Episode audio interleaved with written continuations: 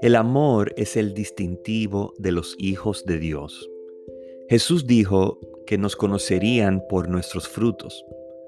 Pero estos frutos no son meramente hacer cosas. Existen millones de personas productivas quienes no siguen a Dios. Así que frutos no puede ser simplemente realizar tareas ni estar ocupados. Cuando obramos en amor, todo cobra un sentido distinto, incluso sobrenatural. Y es lógico. El amor que nos mueve a servir es un don sobrenatural, pues proviene de Dios mismo, quien es nuestra fuente.